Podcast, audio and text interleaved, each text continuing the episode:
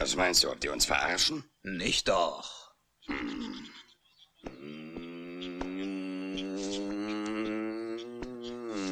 Wow. Das Bumse macht und unten ist er. Guten Appetit, Tiefflieger.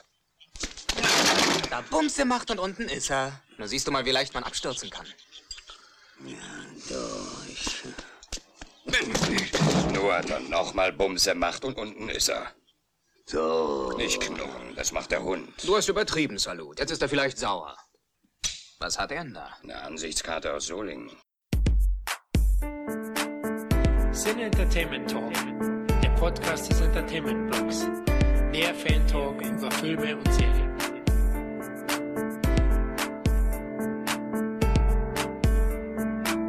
Hallo und herzlich willkommen zu einer weiteren Ausgabe des Cine Entertainment Talk. Hier ist Florian und nachdem wir per Podcast jeweils die Solofilme von Bud Spencer und Terence Hill thematisiert haben, schließen wir nun mit der heutigen Besprechung der besten Duo-Filme unserer Spencer Hill Trilogy ab. Dabei werden wir diesmal das Ganze in Form einer Best-of-Folge durchplaudern. Aber bevor wir mit unserer Top 10 loslegen, stelle ich erstmal das heutige Spencer Hill Team vor. Es handelt sich einmal um unseren Watschenbruder und Freund des Hauses, den österreichischen Filmemacher Karl Martin Polt. Servus Martin. Servus, grüß euch. Äh, freut mich sehr, wieder mit dabei zu sein, wenn es um Hochkultur geht. Spencer Hill, da gibt es natürlich jede Menge zu plaudern und ja, das wird sicher eine tolle Folge auf jeden Fall. Ja, ich glaube auch, dass es richtig Mische heute gibt. Also es wird schon Spaß. Klasse, dass es geklappt hat. Vielen lieben Dank für deine Zeit. Was gibt es Neues bei dir aktuell? Was gibt es Neues? Naja, ich war in diesem Jahr recht beschäftigt mit den Supernasen, auch ein Kultduo, Mike Krüger, Thomas Gottschalk aus den 80er Jahren. Hatte ich eben, wie gesagt, diesem Jahr eine, eine Doku äh, gemacht über den Kult der Supernasen und das politisch Unkorrekte. Und das war eine Auftragsarbeit äh, für RTL. Da gab es auch eine riesengroße Samstagabend-Gala. Kurz erzählt, es geht quasi um die Geschichte der Sohn von Thomas Gottschalk. Der Roman Gottschalk macht sich auf die Suche, um die Schandtaten seines Vaters zu ergründen. Und das war ein sehr intensives Projekt. Das ist dann recht schnell gegangen und im nächsten Jahr geht es dann schon weiter mit äh, meinem nächsten Kinofilmprojekt. Äh, ich habe es im letzten Podcast, glaube ich, eh schon auch angesprochen. Da geht es um Darts, um Menzo Sujovic, also wie alle Dartfans da draußen. In zwei Jahren dann auf der großen Leinwand die Faszination des Dartspiels. Das ist mein nächstes Projekt. Und ein zweites Projekt hätte ich auch noch, das heißt Ghosts of Malawi. Das ist eher ein bisschen ein trauriges Thema, sage ich mal. Da geht es um Albinismus in Malawi, die eben dort verfolgt werden. Ja, es geht um diesen äh, Hexenkult, ja, dass man glaubt, dass die Knochen von Menschen mit Albinismus einfach äh, Zauberkräfte haben und die Verfolgung wird einfach immer extremer. Und da bin ich gerade in der Vorproduktion, Recherche und in der Ent Entwicklung und hoffe, dieses Projekt auch finanziert zu bekommen. Das ist aber, wie gesagt, auch nicht immer so leicht und meistens ein langer Kampf, kann einige Jahre dauern, aber das sind so meine aktuellen Projekte, die ich gerade habe. Respekt, du hast ja einiges zu tun, also auch einige Volltreffer gelandet. Die Doku über die Supernasen habe ich gesehen und hat mir wirklich gut gefallen. Also muss ich mal wieder ein Lob verteilen an dich. Ja, Loben ist immer schön. Lob nehme ich immer gern. Ja, war ein bisschen problematisch. Die Produktion musste auch recht schnell gehen. Ich habe mein Bestes versucht und ja, jeder, der mit Supernasen sich noch erinnern kann, macht schon mal Spaß, diese alten Filme wieder mal reinzuziehen. Überhaupt äh, in, der, in Bezug auf der heutigen Zeit. Ja, die Filme sind komplett sexistisch und politisch unkorrekt und äh, wird heute alles gar nicht mehr so gehen, aber es ist eine Zeitreise in die 80er Jahre. Und so soll es sein, genau. Ja, wenn wir schon von den Supernasen reden, dann komme ich am besten gleich zu unserem weiteren Sprecher, nämlich die CT-Supernase, Kevin. Hallo, Kevin. Ja, Hallöchen. Na, was hast du so geschnupft heute schon? Ja, man sagt ja immer, an der Nase des Mannes erkennt man den Johannes und von daher mag ich diese Filme natürlich, weil ne, das spiegelt dann wirklich auch das, so manche Sachen wieder aus der Jugend. Aber ja, ich fand die Doku auch super. Äh, Freue mich schon auf das nächste Projekt von dir. Ach, so viel, so viel Schleimerei gleich am Beginn. Das freut mich. Ja, das, ist halt, muss, das muss man ja auch mal sagen. Wenn man dich schon mal vor dem Mikro hat, dann kann man das ja auch mal eben persönlich mal eben loswerden. Lob ist immer erwünscht, immer her damit. Ja, ich mag vor allem diesen augenzwinkernden Ansatz, den du auch bei den Sachen hast. Der gefällt mir auch wahnsinnig gut und der flapsige Ton und du triffst den Nagel dann auch immer auf den Kopf und hast die Liebe zum Detail. Also das muss ich auch nochmal loben. Also das kann ja nicht jeder, ja. Also das schaut bei dir so Spielen leicht aus oder diese Dokus, die spiegeln einfach diese Liebe zu den Filmen hin und auch die Liebe von uns Fans zu den speziell Bud Spencer Sachen auch. Also Supernasen bin ich jetzt kein Mega-Fan, aber habe die Filme auch gesehen und kann auch eben nur empfehlen, die Einsteiger kann man sich durchaus auch heute noch geben. So ist es. Überhaupt, wenn man Fan der Genrefilme ist. Also jeder Rocky-Fan, Indiana Jones, das kommt ja alles vor. Wenn man da quasi die deutsche Fassung davon sieht, ja, macht schon Spaß. Es ist Trash, aber Trash ist ja oft das Beste. Definitiv, ja. am besten erkläre ich jetzt noch kurz für die Hörer und Hörerinnen, die das erste Mal dabei sind, wie sich unsere Bestenliste zusammensetzt. Ja, jeder von uns hat seine zehn Favoriten benannt und dann haben wir jeweils Punkte verteilt. Zwölf Punkte für Platz eins, zehn Punkte für Platz zwei, acht Punkte für Platz drei und so weiter bis eben ein Punkt für Platz zehn. Daraufhin haben wir die Punkte zusammen addiert, sodass wir denken, eine schöne und vor allem auch würdige Spencer Hill Filmliste zusammengestellt zu haben. Gut, Jungs, lasst uns loslegen. Wir haben ja bereits ausgiebig über die beiden gesprochen, aber habt ihr Spencer Hill eigentlich zuerst in einem Duo oder in einem Solofilm gesehen, Martin? Boah, das ist eine gute Frage. Da kann ich mich gar nicht mehr so richtig erinnern, muss ich ehrlich sagen. Also ich habe äh, als Kind natürlich die Film zum ersten Mal gesehen. Äh, ich kann mich nur erinnern, ich habe damals auch meinen Onkel gefragt, ne, was ist, wer ist der lieber, Bud Spencer und Terence Hill? Und seine Antwort war, ja, beide zusammen. Und damit hat er sich eigentlich den Nagel auf den Kopf getroffen. Die Solo-Filme sind schon stark von den beiden, aber natürlich die beiden zusammen ist halt das Ultimative. Und das ist auch dieses Zusammenspiel, wo diese Magie eigentlich so richtig entsteht. Aber welcher Film der erste war, das weiß ich nicht mehr, muss ich ehrlich sagen. Aber es ist auch wirklich viel schwieriger zu sagen, was sind die Top Ten, als zu sagen, welche Filme sind scheiße. Das ist fast sogar einfacher. Aber da gibt es nur ganz wenige. Ja, deswegen sind wir auch zu dritt da, dass wir es überhaupt irgendwie halbwegs hinbekommen. Ich hoffe, die Fans grillen uns nicht. Kevin, kannst du dich erinnern, Duo-Film zuerst gesehen oder Solofilm? Kann ich auch ganz schwer sagen. Es wird eines von beiden gewesen sein. So viel kann ich auf jeden Fall. Eieiei, du bist der Professor. ich glaube, dass es dann wahrscheinlich doch eher ein Duo-Film war. Wahrscheinlich äh, Vier Fäuste für Halleluja oder so, denke ich mal. Das wird so wahrscheinlich mit das erste gewesen sein. Aber danach wahrscheinlich eher Bud Spencer zuerst als Terence Hill. Gehe ich ganz stark von aus. Also ich kann es auch schwer sagen. Im Kino habe ich auf jeden Fall einen Duo-Film zuerst gesehen, nämlich zwei bärenstarke Typen. Den habe ich im Kino oh. gesehen, 83. Genau, da war ich, da war ich noch gar nicht auf der Welt. Nee, ich lüge nicht, ich bin uralt, Leute. Da war ich, ich schon. sagen, da musst du schon ältere, ältere Generation sein, nicht? wenn du diesen Film im Kino gesehen hast. Ja, richtig. Ich war acht Jahre. Also ich bin 75er Baujahr und 83 habe ich den eben gesehen im Kino. Da kann ich mich genau erinnern im Fernsehen. Ich weiß es nicht genau, aber ich behaupte jetzt einfach mal, es ist der Film und da muss ich auch Martin zustimmen. Also die beiden zusammen, das ist, das ist die Glut in der Zwiebel, ja. Nur zusammen erreichen sie so diesen kompletten Charme, ja, weil die Chemie zueinander und die Harmonie, die die beiden haben, die Ausstrahlung, wie sie sich die Bälle zuspielen, das schaffen sie mit keinem anderen Partner in dem Film. Sie haben ja immer wieder mal auch Partner, speziell jetzt Bud Spencer hatte in auch Engel Essenbohnen, ja, Giuliano Gemma ist ein guter mhm. Film und der funktioniert auch gut, aber es fehlt halt das gewisse Etwas, das, dieser letzte Punch, den er nur mit Terence Hill erreicht hat. Ja, dann legen wir los mit unseren Top 10. Seid ihr schon ein bisschen nervös, ha? Mal schauen, was auf Platz 10 gelandet ist.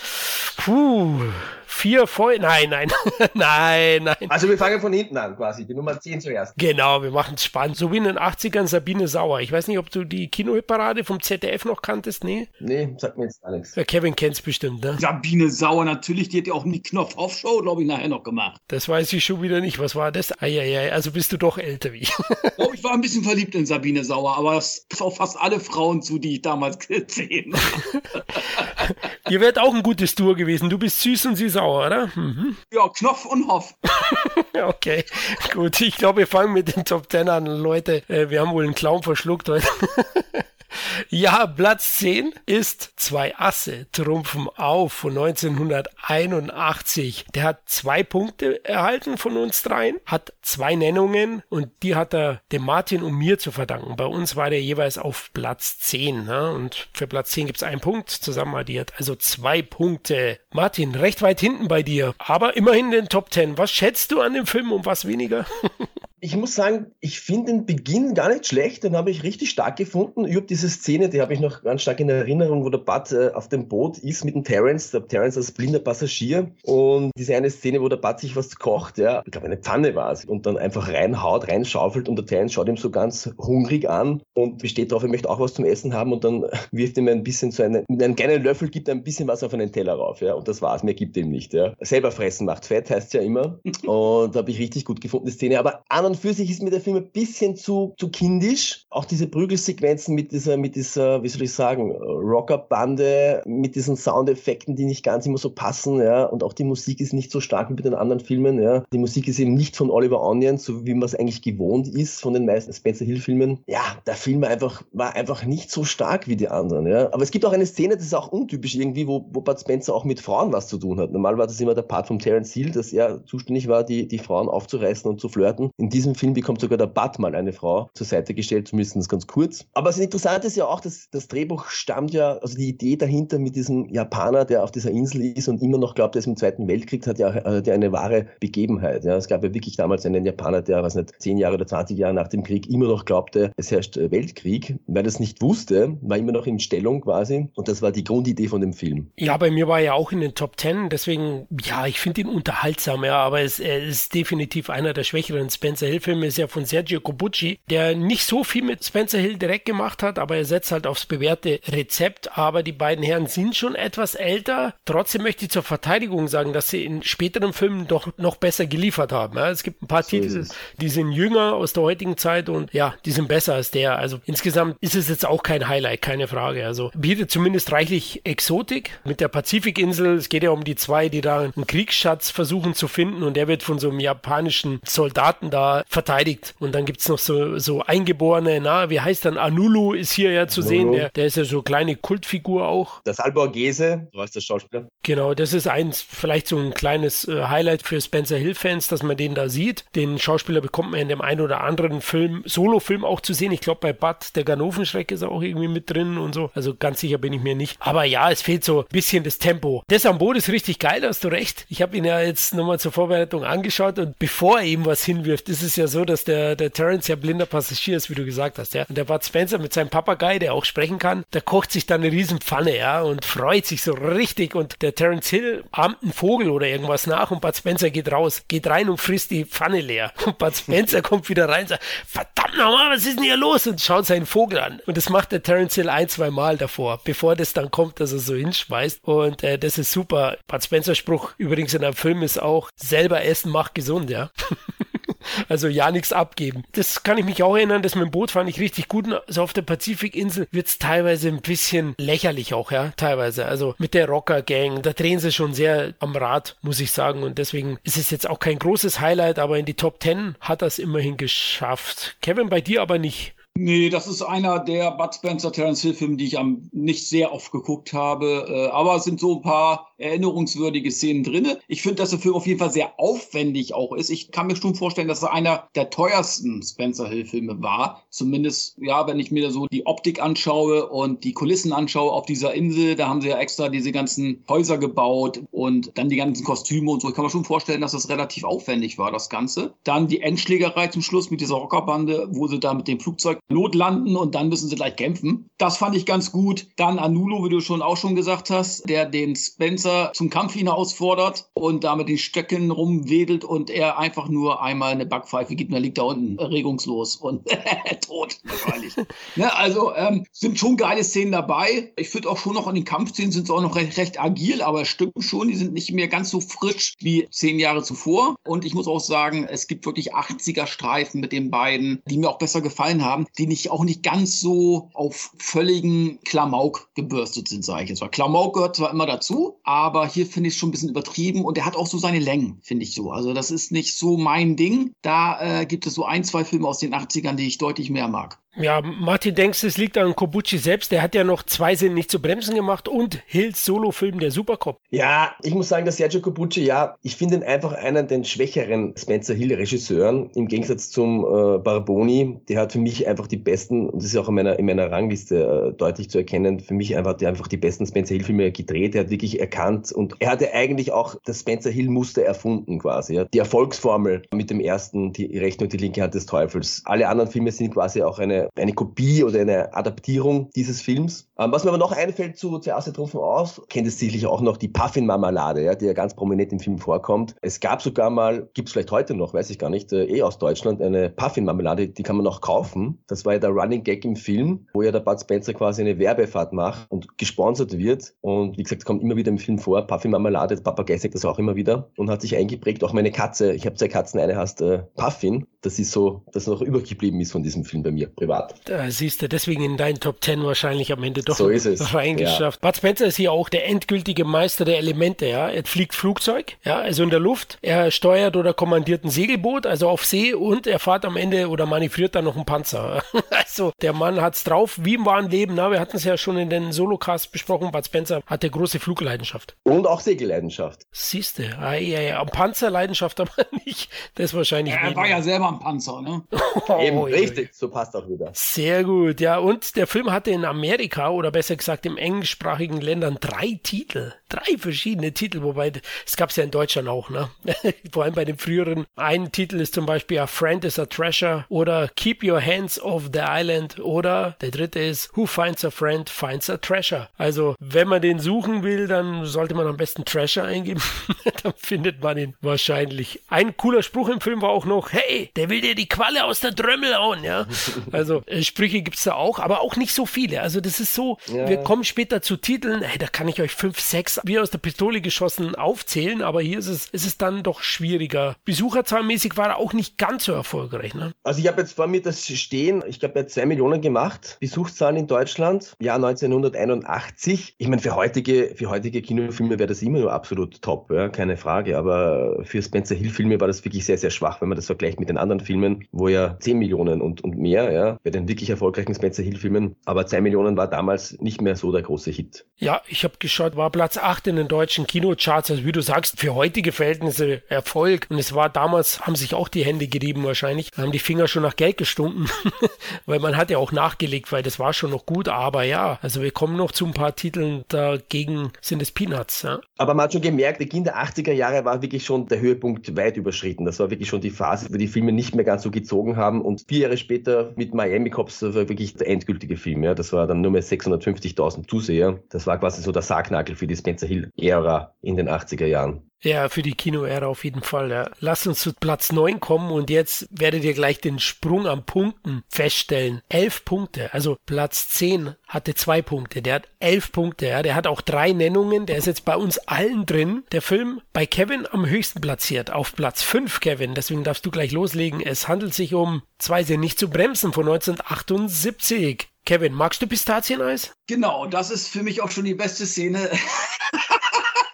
Auch übrigens ein Kopucci und ich finde, das ist sogar der beste Kopucci, glaube ich. Zumindest einer der besten. Und ja, das ist natürlich legendär, wo, äh, wo er sozusagen den Eisverkäufer macht, Bud Spencer und ähm, Terence Hill fragt ihn, was, was hast du denn für Eis? Und er, tausend Sorten, zählt er auf und dann nehme ich Pistazie. Ne? Ja, ich habe aber kein Pistazie. Er muss dann nochmal alle aufzählen und dann sagt er am Ende, und Pistazie. Also ähm, finde ich natürlich genial. Alleine das ist der Film schon wert, das, sich den nochmal anzuschauen. Und ich finde auch, glaube, sie haben ja auch einen Papa, der irgendwie mitspielt, den sie da mhm. ins Altenheim verfrachtet haben. Und der tut ja dann immer so, als wenn er blind wäre, glaube ich, oder, oder weiß ja, ja. Also auch so ein Gauner sozusagen. Also kein Wunder, dass die beiden so geworden sind im Film. äh, hat auch tolle Szenen und finde, der macht auch noch so einiges weg. Das ist ein wirklich, finde ich, ein sehr unterhaltsamer Bud Spencer und Terence Hill Film, finde ich. Also das ist wirklich so einer, den kann man sich immer wieder angucken. Nicht der beste, auch nicht einer der fünf besten, aber Top Ten ist definitiv verdient, weil er einfach unterhaltsam ist. Ne? Haben natürlich auch wieder diesen Bösewicht Bösewicht in Anführungsstrichen mit Cell Borghese als Gangsterboss sozusagen. Also ich finde die Besetzung ist auch gut. Ne? Also macht Spaß der Film. Ist es dann Aufstieg oder Abstieg? Also vom Gangsterboss zum Anulo im nächsten Film. Oh Gott, Kobuchi. Er fand ihn anscheinend so gut, dass er ihn irgendwie einbauen musste. Martin, bei dir ist er auf Platz 9. Also mhm. am weiter hintersten platziert. Ich liege ein bisschen weiter oben, aber warum nicht so weit oben bei dir? Und äh, naja, einfach weil die anderen besser sind. Ganz einfach gesagt. Er hat natürlich seine Momente. Also ich finde auch, es gibt wahrscheinlich bei jedem Spencer Hill-Film gibt's gewisse Szenen, die absolut cool sind, die wirklich funktionieren, die wirklich lustig sind. Bei manchen mehr, bei manchen weniger. Der hat viele, viele gute Szenen, keine Frage, also teilweise auch ein bisschen, das ist einfach diese Regieart von Sergio Copucci, mit der kam ich nicht ganz klar. Der hat nicht ganz das Feeling wie, wie Barboni. Er hat auch einige witzige Szenen, keine Frage, ja. Also der Terence als Pokerspieler äh, sind die besten Szenen, ja, wo er quasi seine Tricks auspackt und immer wieder coole Sprüche äh, macht. Apfelsaft gibt Pokerkraft. Es sind auch wirklich einige wirklich Kultsprüche mit dabei. Aber ja, er ist ein bisschen, die Szene mit dem Vater, der blinde Vater, der dann einen Farbfernseher haben will, das ist mir alles ein bisschen zu klamaukig, ja, so kindisch. Leider muss man da lachen, wie du es erklärst. Ein Blinder, der einen Farbfernseher will. Das ist so konfus. Es hat auch seinen Charme, aber es war mir da ein bisschen too much manchmal, ja. Was aber auch irgendwie bemerkenswert ist, der Bud Spencer ist ja quasi ein Sportler oder hat, es gibt viele Sportszenen, also sehr, sehr actionhaft. Jetzt willst du mir ein bisschen helfen. Es gibt diese baskische Sportart. Bah, wie heißt das nochmal? Das ist eigentlich die schnellste Wurf, Ballwurfsportart. Ach, genau, in dieser Halle. Das weiß ich aber nicht. Miami, ja, der Film spielt ja auch in Miami, ja, genau. Ja. Aber ich finde es äh, sehr interessant, wie er diesen Ball da Richtung Wand schleudert. Und das ist ja nicht mal, die Wand ist ja nicht wie beim Squash mal eben zwei Meter entfernt, sondern, keine Ahnung, 10, 20 Meter. Ja, also äh, das ist auch ein geil gemacht. Man sieht es, Bud Spencer macht das alles selber. Ja, der Typ hat eine mega Kraft, das ist ja keine Frage. Ja. Aber ich kann mich erinnern, ich habe das damals zum ersten Mal gesehen und wusste von dieser Sportart überhaupt nichts. Ja. Was ist das für ein interessanter Sport? Um was geht's da eigentlich? Ja? Und ich habe dann recherchiert und ich gesagt, das kommt aus, aus dem Baskenland, dieser Sport ursprünglich, und ist auch nicht so populär, aber das war für mich auch ein Aspekt, das hat mich sehr interessiert in diesem Film, dass es vorkommt. Ansonsten, ja, auch die Musik ist zwar von Oliver Onions, aber finde ich auch nicht so stark wie von den anderen Filmen.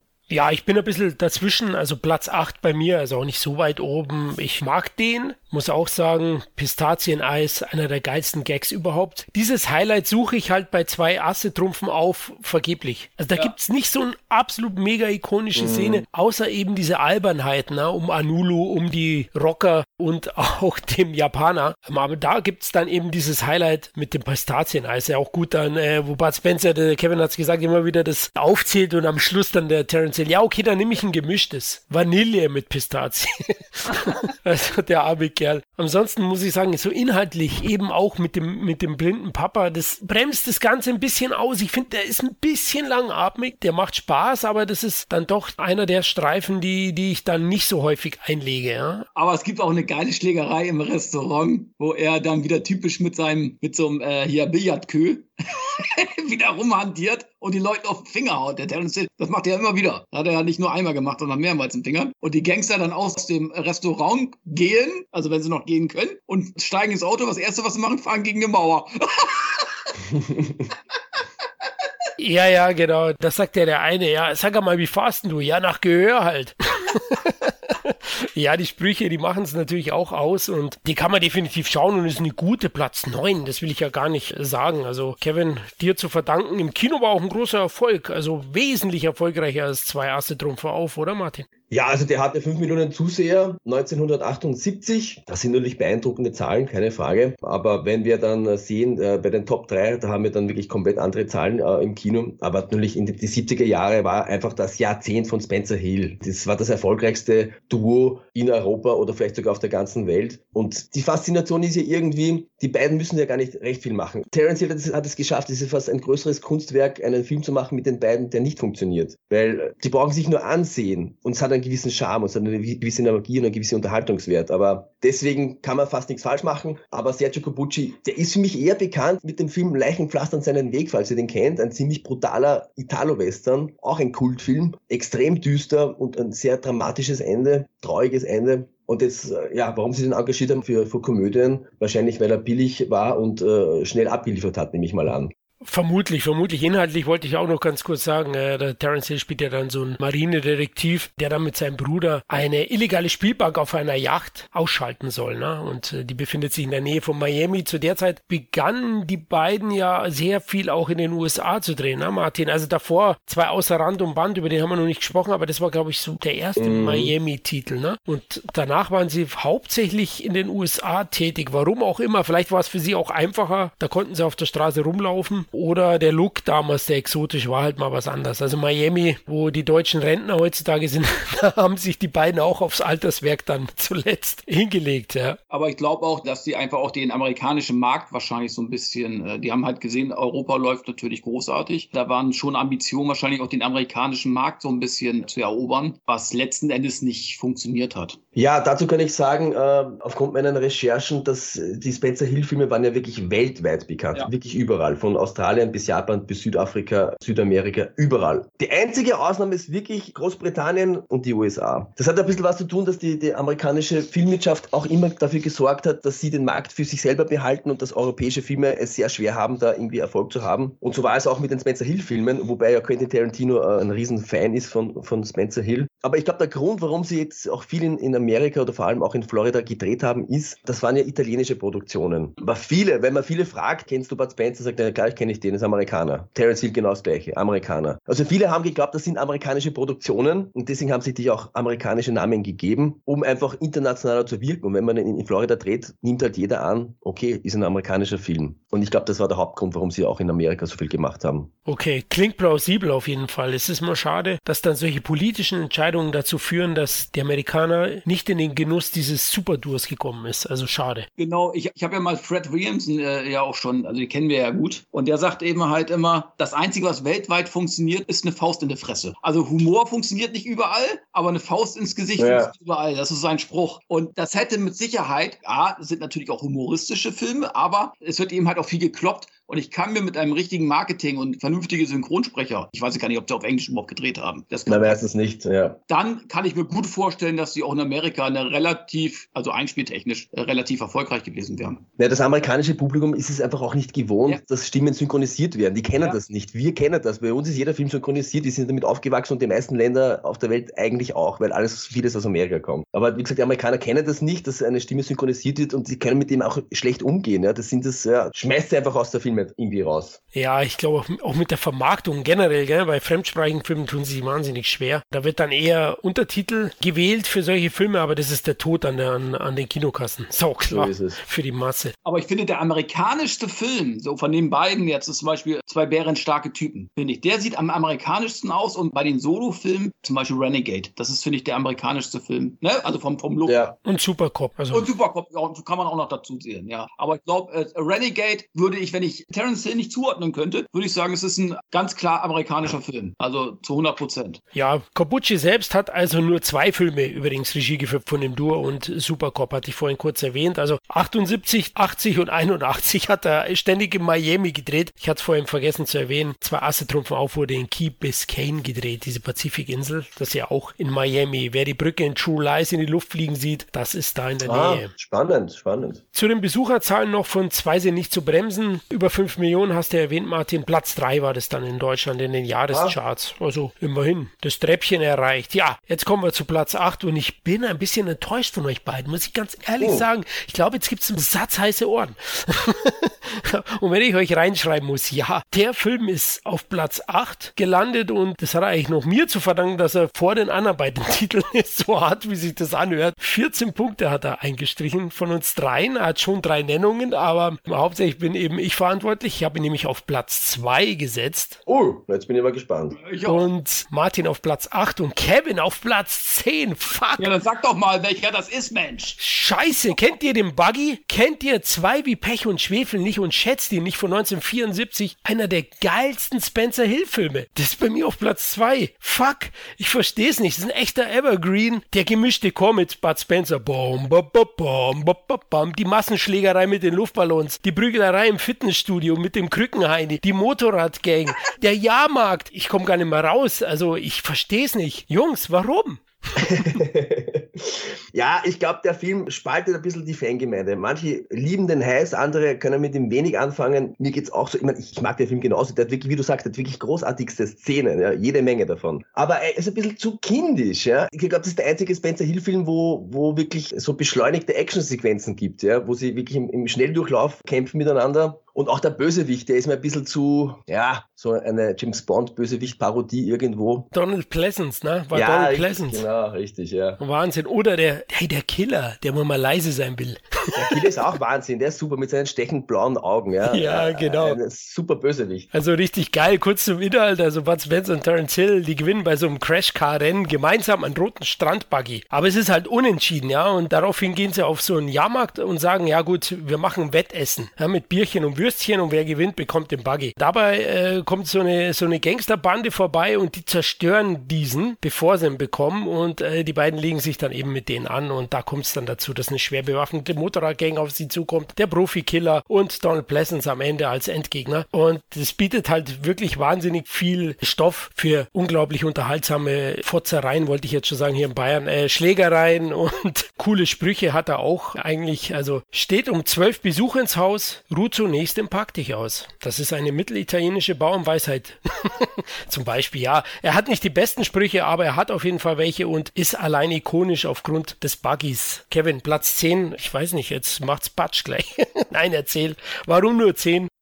Ich weiß auch nicht. Also irgendwie ist der mir zu plump teilweise. Das ist hart zu sagen, weil Spencer Hill-Filme, die sind alle irgendwie ein bisschen plump, aber weiß ich nicht. Der hat bei mir irgendwie nie gezündet. Natürlich äh, Wurst-Wettessen fand ich natürlich klasse. Schlägereien fand ich geil im, im Fitnessraum, wie du schon gesagt hast und so weiter. Alles super und alles Dinge, die Spencer Hill-Filme ausmachen. Aber irgendwie kann ich schwer sagen, da hat bei mir nicht so wirklich Klick gemacht bei dem Film. Immer wieder, wenn ich mir die angeschaut habe, auch als Buggy-Fahrer finde ich sie irgendwie nicht so, weiß ich, ich mag die dann eher als äh, weiß ich was, Motorradcops oder eher als, als Lkw-Fahrer oder so, aber nicht so als, als Rennfahrer oder so. Das, das finde ich, das passt zu denen irgendwie nicht. Also von daher, das hat mich irgendwie immer abgetürnt, aber trotz allem, nüchtern betrachtet, ist es sicherlich ein Film des Duos, wo man alles bekommt, was man erwartet. Ja, ich merke schon, ich bin anscheinend, weil ihr gesagt habt, plump, kindisch, anscheinend liegt es an meinem einfachen Geist, den ich persönlich habe. Also mich hat er bekommen, ah Mann, ich muss jetzt schon wieder dran denken an der Schlägerei im Fitnessstudio. Ach herrlich, oder auf dem Jahrmarkt, da gibt's so ein, so ein Schienengerät, ja, wo man dann das so im Kreis schieben kann, so ein, so ein Fahrzeug. Und der eine äh, Schurke oder Henchman schiebt's eine Runde und ist ganz stolz. Und dann kommt Bud Spencer, ja, in Dauerintervall läuft 35 Mal und fliegt dann aus der Bahn. Ach, damit kriegt man mich einfach, ja. Das sind zwar sehr einfache Schwanzvergleiche, aber,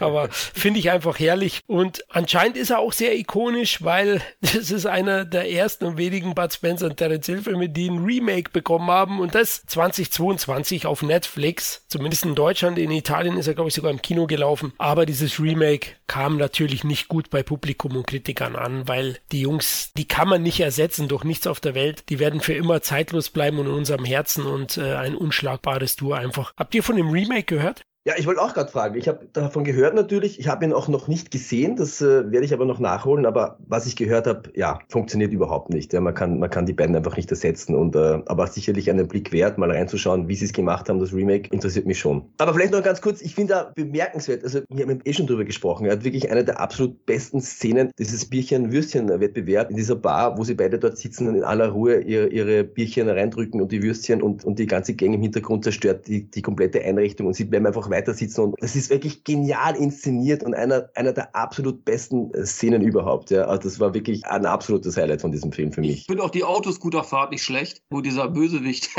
ganz cool auf dem Autoscooter sitzt und wird da von allen Leuten gerammt und fällt voll auf die Schnauze.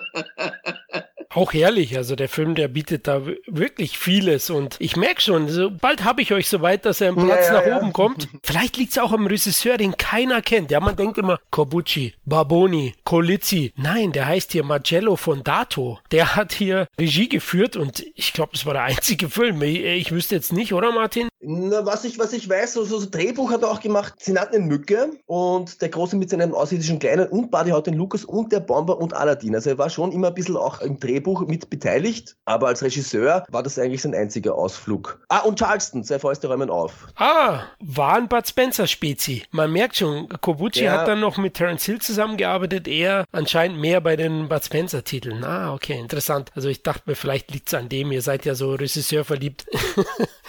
ich muss den irgendwie verteidigen, ja. Also macht schon riesen Spaß. Der hat tolle Einzelszenen und dann hat er natürlich auch noch den Oliver Onions Hit Buggy, ja. Er ist absolut Wahnsinn, ja. Also allein deswegen bin ich ja froh, dass er, dass er dank mir zumindest vor zweisinnig zu bremsen und zwei Asse drauf auf ist, ja.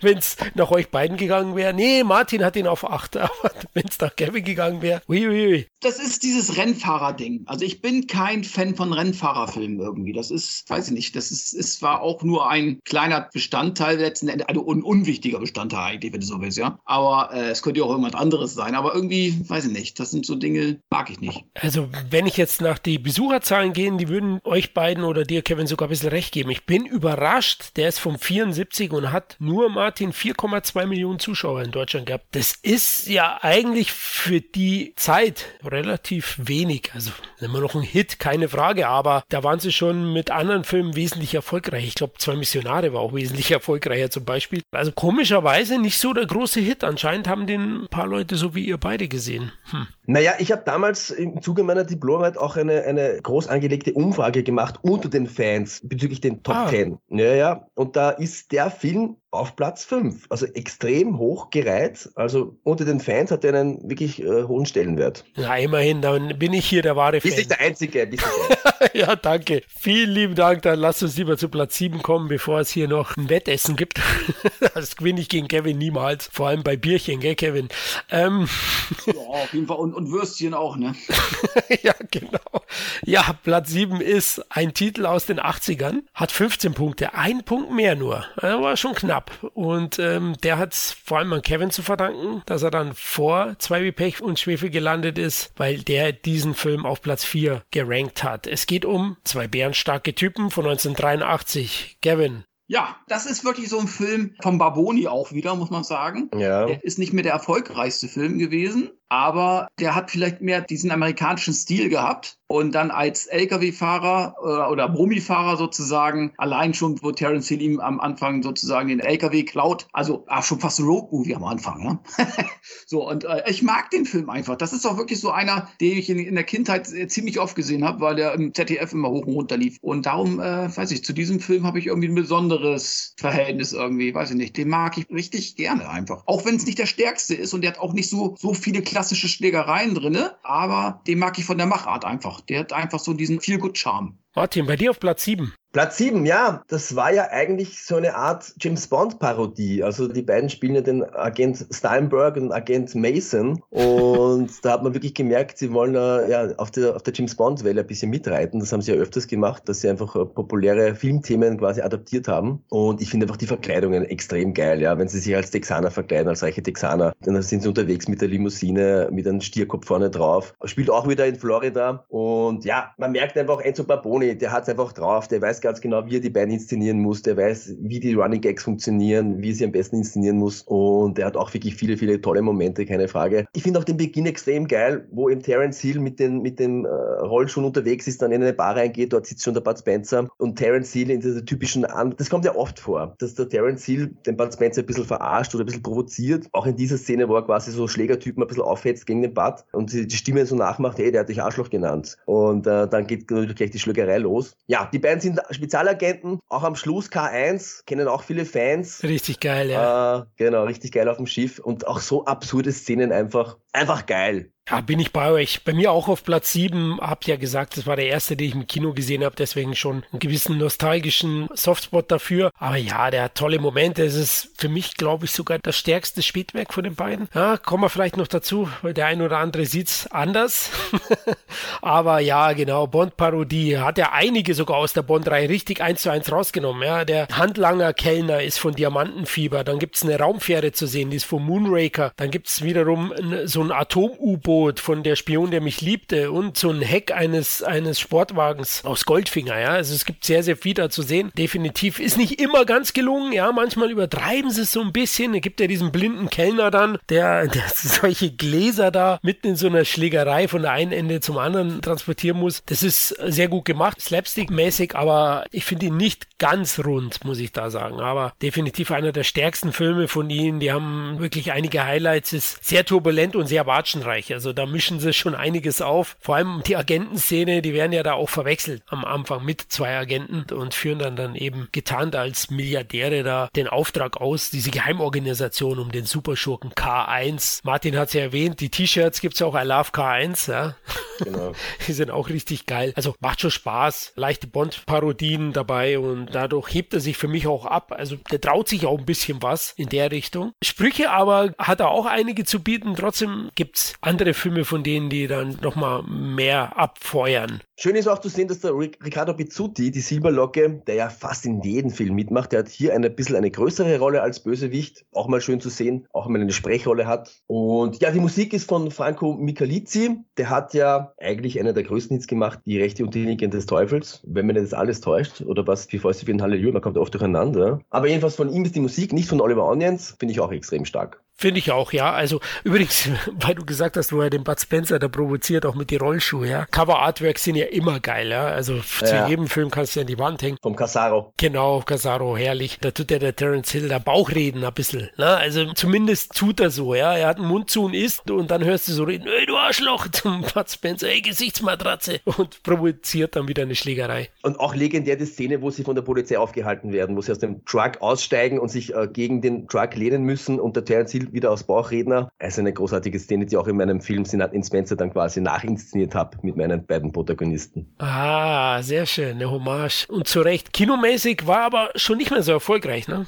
Naja, stimmt, ja. Nur 1,5 Millionen 1983. Ja, also ich habe geschaut, Platz 12 dann nur noch nicht mehr in den Top 10 der Jahrescharts in Deutschland. Immer noch gut, aber man sieht halt, wie es stetig bergab geht. Also wir hatten ja gesprochen, zwei Asse trumpfen auf, 2 Millionen gehabt und ja, der nächste Duo-Film hatte dann nur noch 1,5, 1,6 Millionen. Also es geht richtig abwärts für die Jungs. Leider, leider. Aber gut, man muss trotzdem sagen, sie haben ja auch sehr viel Output äh, gehabt, ne? Ob das jetzt mit den Solo-Filmen war oder mit den äh, Duo-Filmen und immer wieder Schlägereien rein und immer, sag ich mal, die Story war jetzt ja nicht immer die, die spannendste, dann irgendwann ist das Publikum einfach auch gesättigt. Das muss man einfach auch sagen. Also ich finde, dafür haben sie es echt lange durchgezogen. Ja, man muss ja auch dazu sagen, äh, in dieser glorreichen Zeit der 70er Jahre gab es ja pro Jahr mindestens einen Film im Kino, meistens sogar zwei oder drei, manchmal sogar vier, weil sie dann alte Filme neu synchronisiert haben oder diese Brutalo-Western neu geschnitten haben, neu synchronisiert haben, wieder ins Kino gebracht haben. Und du hast es schon angesprochen, irgendwann nach zehn Jahren Dauer äh, Spencer Hill ist das Publikum irgendwann gesättigt. Das hat man wirklich gemerkt. Anfang der 80er Jahre war wirklich diese Erfolgswelle dann schön langsam vorbei. Ja, sehr gut, dass wir auf Platz 6 wieder einen Titel aus den 80ern haben. Ne?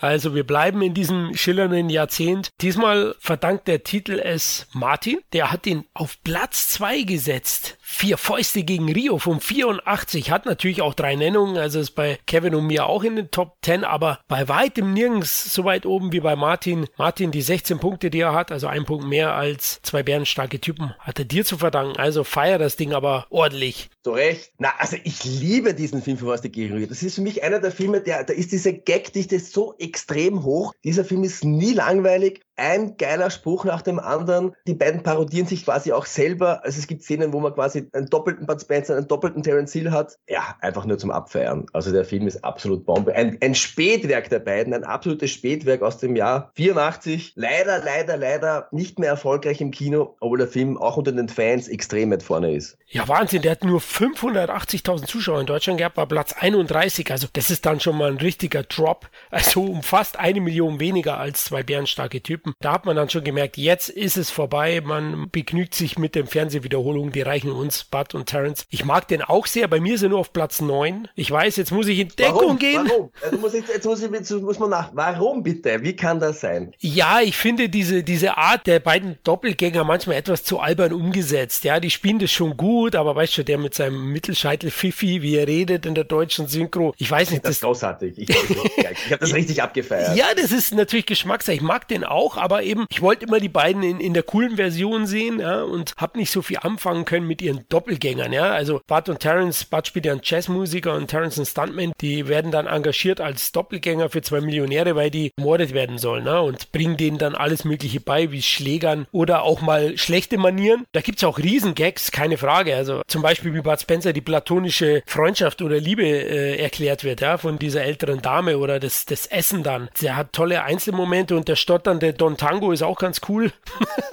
der, der da seine Rose in der Hand hat, der bekommt dann auch was ab, bevor sie essen. Also da gibt es schon einige Sachen. Macht schon Spaß, aber bei mir eben ist es vor allem der Punkt der zwei Doppelgänger und der bisschen albernen Herangehensweise aus meiner Sicht. Ja. Kevin, bei dir auf Platz 7, du liegst so ein bisschen dazwischen. Ja, für mich hat er auch wieder alle Zutaten, die ein Spencer Hill-Film haben muss. Ich finde ich find die beiden wirklich äh, amüsant, wenn sie da die, diese reichen Macker markieren, dann mit Stöckchen und weißem Hut. Und ich glaube, äh, Spencer trägt sogar so einen roten Smaragdring.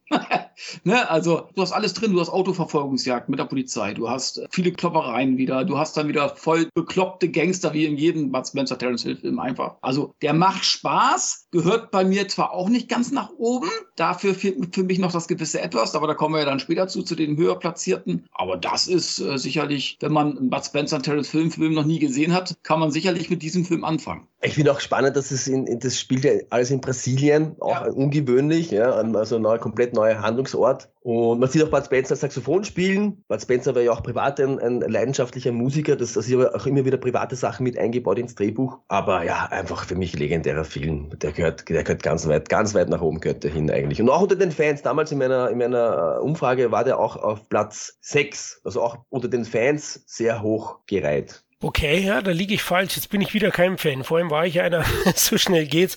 Aber wie gesagt, bisschen zu klamaukig, vor allem mit den beiden Doppelgängern. Wie heißen die? Äh, Coibra oder so, glaube ich, heißen die zwei. Ja, es ist, es ist recht lang. Antonio Coimbra de la Corilla y Acevedo. Also es ist ein bisschen ein spanischer Name, brasilianischer Name. Aber ein Spätwerk, ein, wie gesagt, für mich einfach nur geil. Da fehlen mir fast die Worte, das noch, noch besser zu beschreiben. Wie erwähnt, also, also die platonische Freundschaftsszene mit der Gräfin oder auch generell die Sitzung beim Psychiater, der hat schon tolle Momente auch. Also gehört schon in jede Sammlung. Also da würde ich jetzt auch sagen, zwei Asse trumpfen auf. Für mich auch deutlich schlechter ist, deswegen auch bei mir weiter hinten platziert gewesen. Das muss ich schon sagen. Übrigens, das Drehbuch basiert auf einem geplanten fünften Blattfußfilm, habe ich im Netz gelesen. Ah, interessant. okay. Ja, Blattfuß in Brasilien sollte es ursprünglich werden. Der ist aber nie realisiert worden und dann hat man diesen Film halt in Double Trouble geändert. Ja, so heißt er im Original auch nicht schlecht. Double Trouble. Bei uns vier Fäuste gegen Rio. Ein mega geiles Plakat. Einer meiner Favoriten hat der Film. Also es schaut auch richtig top aus und hat auch wieder ein paar coole Sprüche. Ja. Was du da an Blähungen ablässt, das solltest du mal durch die Hose filtern lassen, mein Freund. wenn sie wieder fressen, das gehört ja zu jedem Spencer Hill eigentlich dazu. Das ist ja. immer Highlight. Absolut, ja, mit einem Genuss. Ja, Bud Spencer, man merkt, wir hatten ja mal drüber gesprochen, Martin, beim Solocast zu Bud Spencer, der hat die Szenen sich ja nicht double lassen, der hat das Zeug auch gegessen. Ja, sowieso. Das lässt sich nicht entgehen, wenn es gratis Fressen gibt. Kann ich auch verstehen, ja. Also man sieht halt, mit welchem Genuss. Wir kommen später dazu, dass, dass Terence Hill schon manchmal bei der ein oder anderen Szene kämpfen musste und davor sogar Diät gehalten hat. Aber der Film kommt erst noch. Jetzt steuern wir erstmal auf den fünften Platz zu und hm, das ist schon ein echtes Highlight. Der hat 17 Punkte, wieder ein Punkt mehr. Also es ist alles recht eng, hat drei Nennungen, klar ist bei allen drin. Bei Kevin nur auf Platz 8. Aber zum Glück haben Martin und meine Wenigkeit den Film richtig eingeschätzt. auch Richtiger eingeschätzt. Richtiger, genau, Entschuldigung. Und ihn auf Platz 4 gerankt. Es geht um zwei außer Rand und Band. Die Crime Busters von 1977. Der war ein großer Erfolg in Deutschland. Äh, 4,8 Millionen Zuschauer. Platz 3 in den Jahrescharts. Und, ach, scheiße. Martin, der ist so geil. Allein der Anfang im Polizeirevier. Ja, mega, mega. Das ist ein, üb, üb, üb, ein überaus schönes Polizeirevier, irgendwie so, ja.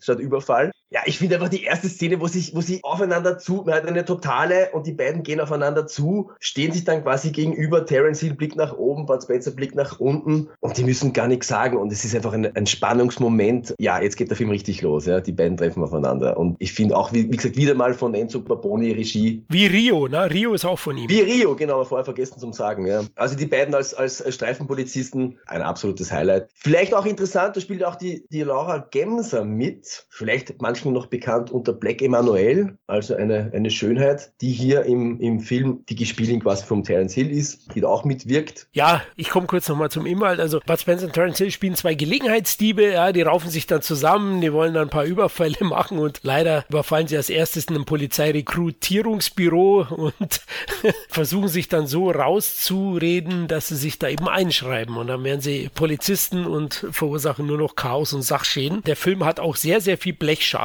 zu bieten. Also einige Autos gehen da zu Bruch, später kriegen sie da Motorräder, hat wahnsinnig viel geile Schlägereien zu bieten, hat unglaublich viele gute Sprüche. Ja, hier ist der Spruch von Bud Spencer, hey, selber essen macht gesund, mein Freund. Man muss die Mädchen feiern, wie sie fallen. Wir werden die Hände schwach und die Knie feucht.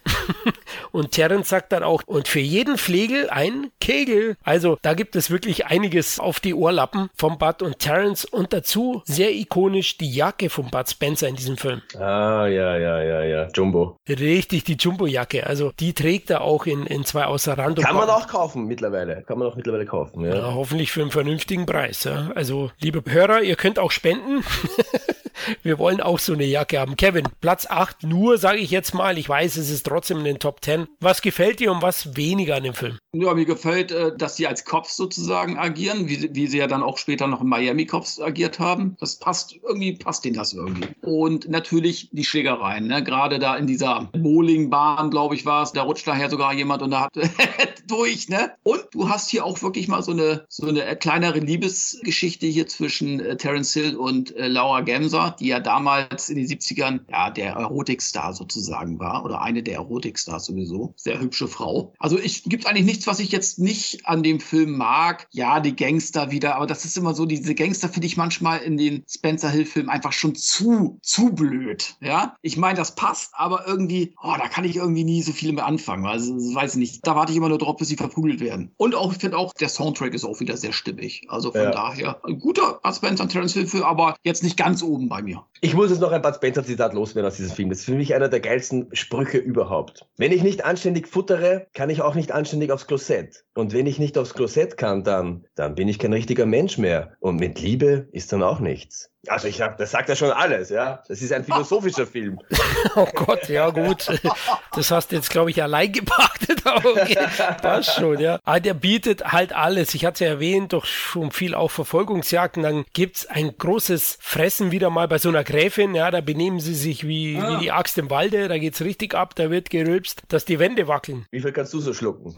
ja, genau. Da saufen sie es auch noch unter den Tisch. Du hast recht. Also da bietet der schon viel. Und deswegen ist es auch für mich einer der Highlights. Ist eine tolle Mischung so aus, aus spritzigen Dialogen und cooler Prügel-Action. Ne? Bietet dann auch ein paar Slapstick-Momente. Laura Gemser ist dabei fürs Äuglein, ja, für die Schweineäugchen. Da sieht man ja gern zu. Und ähm, zudem habe ich als Fact noch gelesen, dass Bud Spencer gesagt hat, bei den Dreharbeiten sind sie tatsächlich dann auch mal äh, von echten Polizisten angehalten worden und auch verhaftet, weil sie haben zwar die Dreharbeiten gemeldet in den USA, aber nicht wann und wo. Ja, so wussten die das nicht und sind denen dann aufgefallen. War ja der erste Film, den die beiden in Nordamerika gedreht haben, muss ich erwähnen, weil in Südamerika haben sie einen Film davor schon gedreht, aber in Nordamerika und da begann wohl ihre Liebe vor allem mit Miami. Und die Exotik bietet der Film dadurch schon. Also damals war es ja was, da konnte man nicht, äh, weiß ich nicht, mit dem Aldi-Prospekt nach Amerika fliegen. Das muss man heute verstehen, sondern da war das echt noch ein weit, weit weg. Und der Fernseher hat eigentlich einem die Welt nach Hause gebracht, na Martin? Also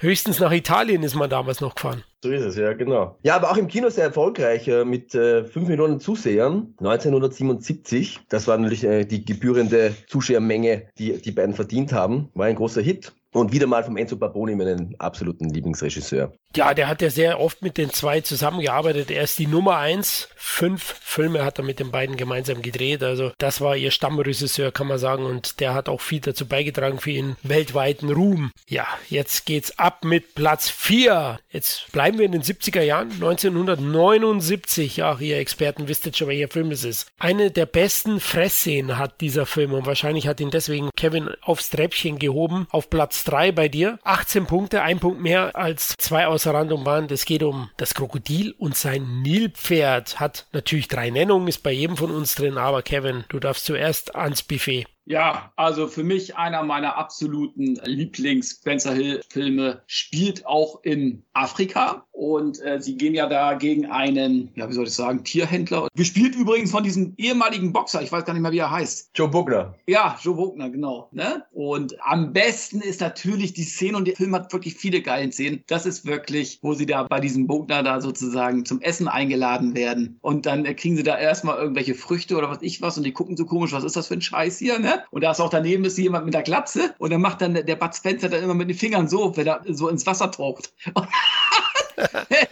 kriegt das immer ab. So, ne? Und äh, ja, dann Terrence, der isst da irgendwelche, keine Ahnung, chipsförmigen Sachen da irgendwie. Dann ist er doch so ein kleiner mit so einem riesen Pickel auf der Wange, irgendwie so eine Riesenwarze auf der Wange. ja, ja. Und Bud Spencer dann mit seinem Zitrese, Schnuller. Du, Zitrese, du. Genau, ne? Bud Spencer mit seinem Schnuller ständig. Also, ach, geile Schlägereien. Und hier finde ich auch wirklich die Bösewichte alle gut gewählt. Auch diese yeah. Henchmen von dem Bogner. Finde ich alle klasse gewählt. Die haben alle so, das sind alles nicht so, so einfach Leute, die man verkloppt. Die haben alle so ein paar paar mehrere größere Aufnahmen auch, ne? Die so äh, ihre Grimassen aufschneiden dürfen und so weiter. Das finde ich sehr gut. Also die bekommen so ein bisschen mehr Raum und äh, von daher, ja, aber allein das Essen, wie sie tun, also wie Bud Spencer allein schon tut, dann deckt er sich mit Tüchern ab und tut so feine Dame mäßig, ja. Also geiler, wirklich geiler Streifen, aber auch die ganzen Schlägereien in diesem Haus, in diesem Holzhäuschen da, ne? Und tolle Kulissen auch, muss ich sagen, sehr geile Kulissen. Also großartiger Film. Da kann man jetzt so viele Sachen zitieren, aber da könnt ihr ja auch noch mal was zu sagen.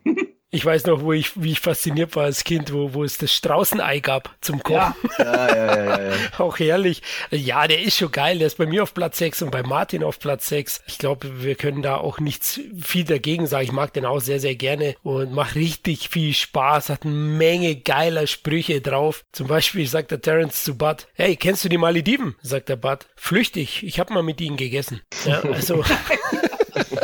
er hat schon ein paar, dann Bud singt auch dieses Lied, wow, wow, wow. Ich kann es nicht nachsingen, aber man kennt es, wenn man den Film gesehen hat, das singt Bud Spencer selber. Er war ja auch musikalisch und Bud, Martin hat Joe Buckner tatsächlich bei den Dreharbeiten aus Versehen K.O. geschlagen, weil er kurzsichtig ist. Genau so ist es, ja. Also wie gesagt, Joe Bugner war ja wirklich ein Profiboxer. Auch ganz untypisch in diesem Film. Am meisten gibt es ja am Schluss eine, eine Endschlägerei, eine Ja. Massenschlägerei. Ja. Das ist in diesem Film eigentlich ganz anders. Da gibt es eigentlich nur einen kleinen Kampf am Schluss gegen den Oberbösewicht, eben den Joe Bugner, wo der Bud gegen ihn einzeln antritt. Und bei den äh, Dreharbeiten ist jetzt folgendes passiert. Der Bud Spencer ist ja wirklich fast blind, ja, und er war aber zu eitel, dass er eine Brille trägt oder Kontaktlinsen nimmt. Und somit mussten die Stuntmen immer genau wissen, abschätzen, wie nah kann er wirklich äh, zum Gesicht kommen. Und ja, der Joe Bugner hat das nicht ganz richtig eingeschätzt. Der Bud hat zugelangt und hat einfach einen, einen Zahn ausgeschlagen, hat ihn K.O. geschlagen mit einem Schlag. Bud Spencer war einfach unglaublich stark, das darf man nie vergessen. Nicht nur im Film, sondern auch in der Realität. Und ja, ich glaube, der Joe Bugner hat auch ordentlichen Respekt gehabt vom Bud. Ja, da ist wohl ein, Boxweltmeister an uns vorbeigegangen beim Bud Spencer. Ja. Aber das wussten wir doch alle schon. Man sagt ja heutzutage, Bud ist ja leider verstorben und wir vermissen ihn alle sehr, aber hin und wieder wird behauptet, wenn es donnert, dann verteilt Bud oben im Himmel Backpfeifen, ja.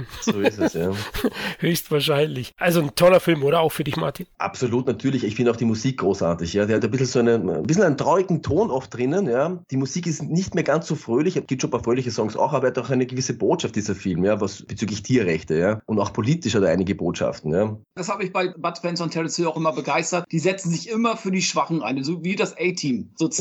Also sie sind irgendwo, es sind auch immer aktuelle Themen, darf man auch nicht vergessen, oder oftmals aktuelle Themen. Das war ja auch bei den Plattfußfilmen so. Da wird immer irgendwas thematisiert, wie jetzt zum Beispiel hier äh, dieser, dieser Tierhandel und so weiter, diese Ausbeutung von Afrika und so. Darüber denkt man meistens gar nicht nach bei diesen, aber selbst die Filme haben eine Message. So ist es, so ist es, ja. Ich habe in meiner Arbeit auch das ja analysiert, dass die beiden ja im Prinzip immer so Kleinkanoven spielen, Kleinkriminelle, die Ja. eigentlich, ihr großes Ziel ist immer Geld zu verdienen und sie scheitern meistens oder schaffen es dann doch, aber am Schluss geben sie das Geld dann meistens den Armen und Schwachen und ich glaube, das ist auch der Grund, warum die beiden so sympathisch sind und, und auch weltweit funktionieren, weil man einfach merkt, hey, die sind zwar Menschen wie du und ich mit ihren Fehlern, die gerne fressen, saufen und ihren Spaß haben, aber sie haben das Herz auf der richtigen Stelle und setzen sich immer für die Armen und Schwachen ein und das kommt in diesem Film natürlich auch für die Tiere immens vor und ja, das ist auch einer der Gründe, warum der Film bei mir auch ganz weit oben ist. Ja, und die Fressszene, Kevin, die zählt schon zu einer der besten überhaupt. Auch dieser Futterneid. Das ist ja wie ein Wettbewerb, wie sie sich immer anschauen gegenseitig. Ja, genau, die gucken sich an und oder selbst wenn die äh, Henchmen schon mit dem Kopf schütteln, weil sie einfach es eklig finden, wie die beiden sich verhalten. Ja, das heißt schon was am Tisch. Also ich finde, das ist eigentlich die zweitbeste Fressszene neben äh, Vier Fäuste für ein Halleluja, wo sie bei, wo die ähm, diesen, was ist das, was die Mutter schießt,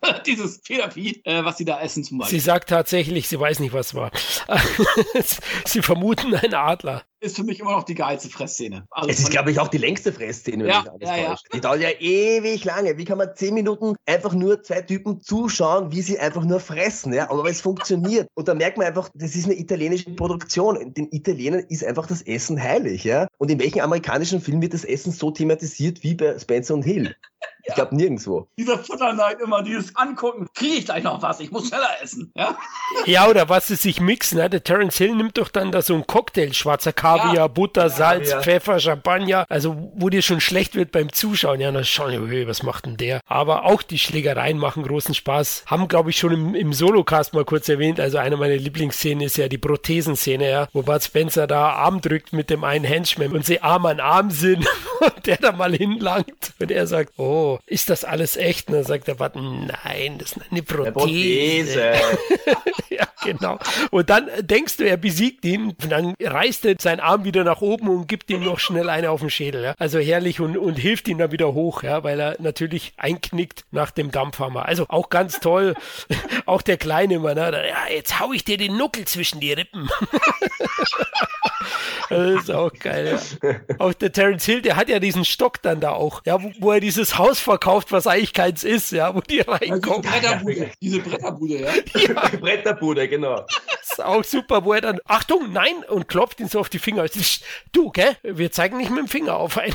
Das ist auch super. Also, also ja, der ist schon geil. Also vielleicht hätte ich ein, zwei Punkte mehr geben müssen, aber. Ja, eigentlich schon, gell? Ja, ja, der ja. ist schon, es ist halt schon fast eher eines der Spätwerke. Also wenn man dann sieht, zwei sind nicht zu bremsen und zwei Asse trumpfen auf und das ist der Film dazwischen. Das ist klar der bessere Film von diesen dreien und Regisseur ist Italo, heißt der wirklich so, Italo Zingarelli hat den gemacht und das ist die einzige Regiearbeit beim Bud Spencer Terence Hill Film von ihm, aber er war Produzent von der Trinity-Reihe und von Zwei Himmelhunde auf dem Weg zur Hölle, also war schon Bud Spencer und affin. Terence Hill erfahren und affin, genau. Genau, naja, er ist ja eigentlich kein Regisseur, er ist ja eigentlich Produzent. Aber er wusste eben ganz genau, wie diese Filme funktionieren, was war das Erfolgsmuster, das hat er einfach eins zu eins so übernommen und ich finde, das hat er großartig gemacht. Und man merkt ja auch bei den, normalerweise spielen ja auch immer dieselben Stuntleute mit. Das war ein eingeschworenes Team, immer die gleichen Gesichter. Aber in diesem Film, ich weiß nicht, was der Grund war, aber sie haben die, die Bösewichte, die, die Schläger, die Stuntleute war ein komplett anderes Team. Ich finde auch, sie haben das großartig gecastet. Ja. Ich finde einer der besten Bösewichter ever. Jeder einzelne äh, fällt einfach auf mit dem Gesicht, mit den dummen Sprüchen. Meinst du, es hat mit der deutschen Filmbeteiligung zu tun? Mit Tobis?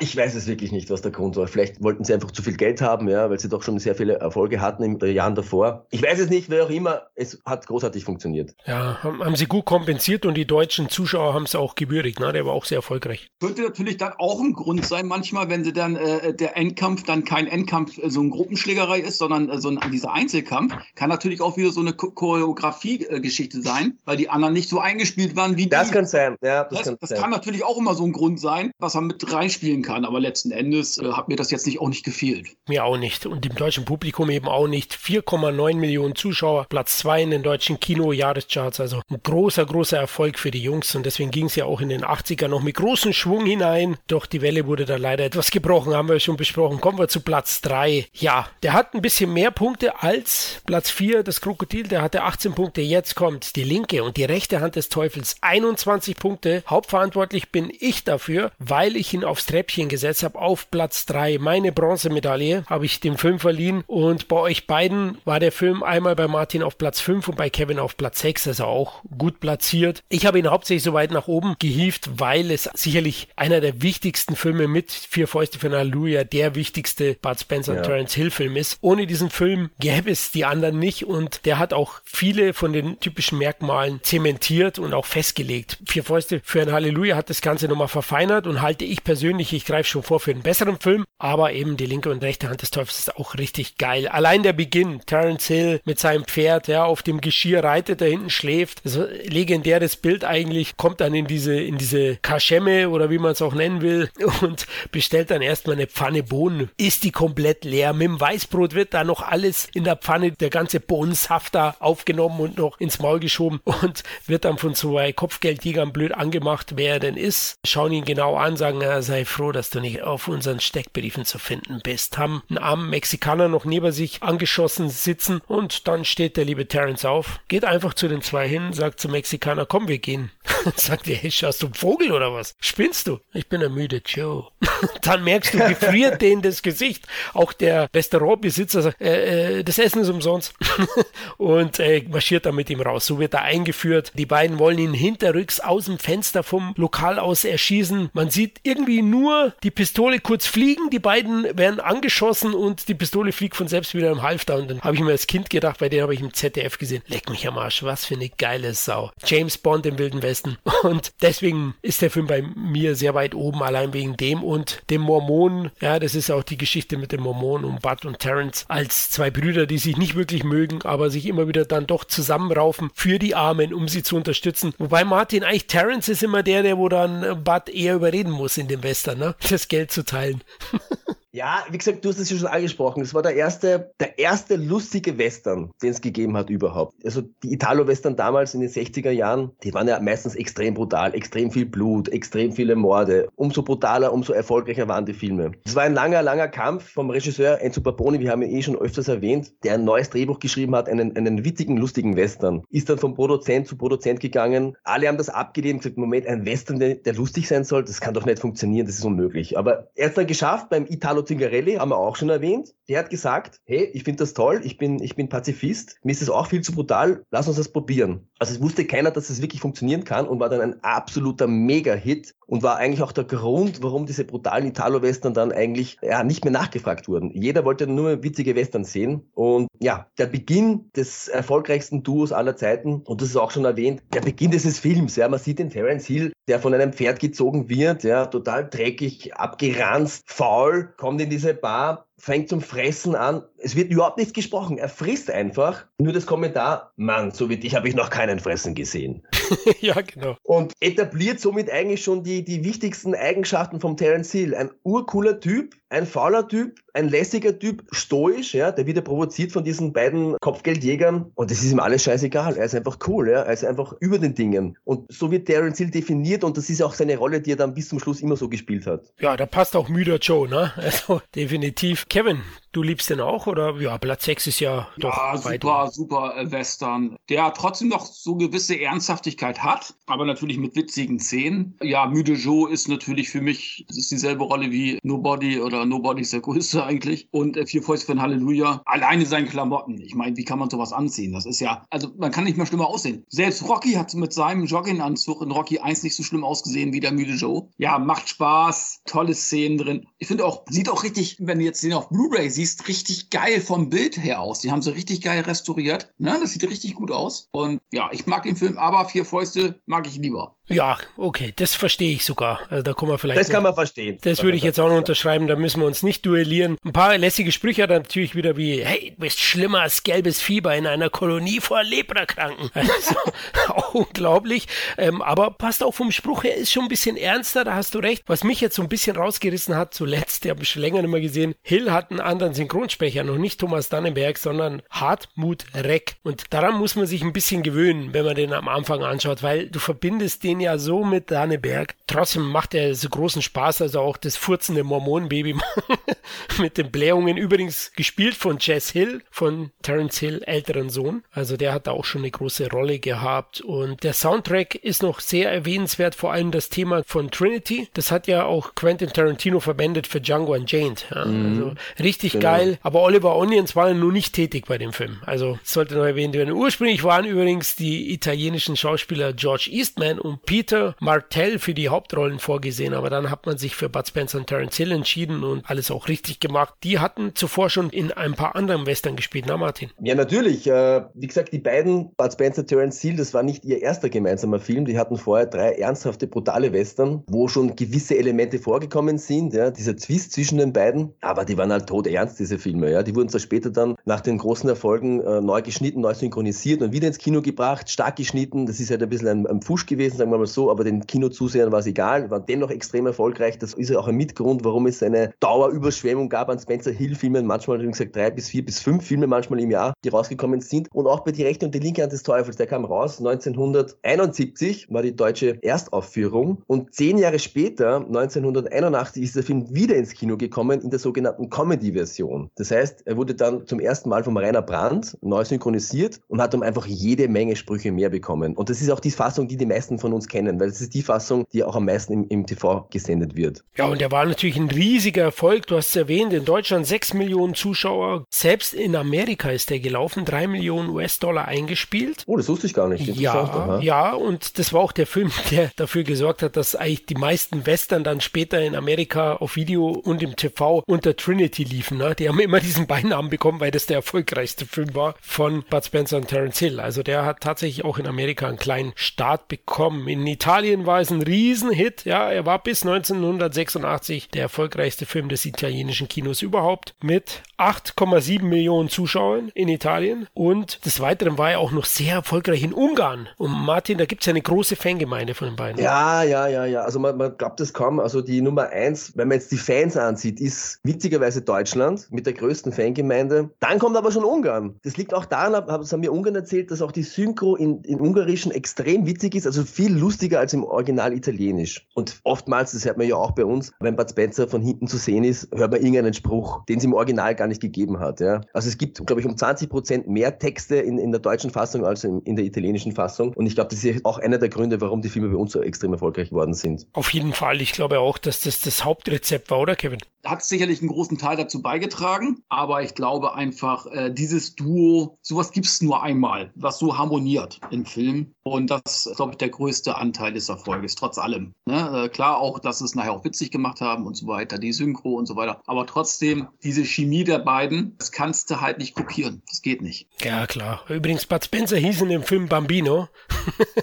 auch schön. Er ist ja unfreiwillig Sheriff und sie helfen dann eben den Siedlern, den Mormonen dort, setzen sich also wieder für die Armen ein. Die Western davor, die sie gedreht hatten, äh, wo Martin auch erwähnt hat, war Gott vergibt Django nie einmal, dann einmal vier für ein Ave Maria und die Hügel der blutigen Stiefel. Die haben aber auch alle andere Namen wie zwei hauen auf den Putz, oder? Mhm, genau. Und ja. so weiter. Also die Western waren von 67 bis 69 und alle wurden Regie geführt von Giuseppe Coluzzi. Und von dem werden wir auch später noch was hören, nehme ich mal stark an. Nehme ich mal stark an.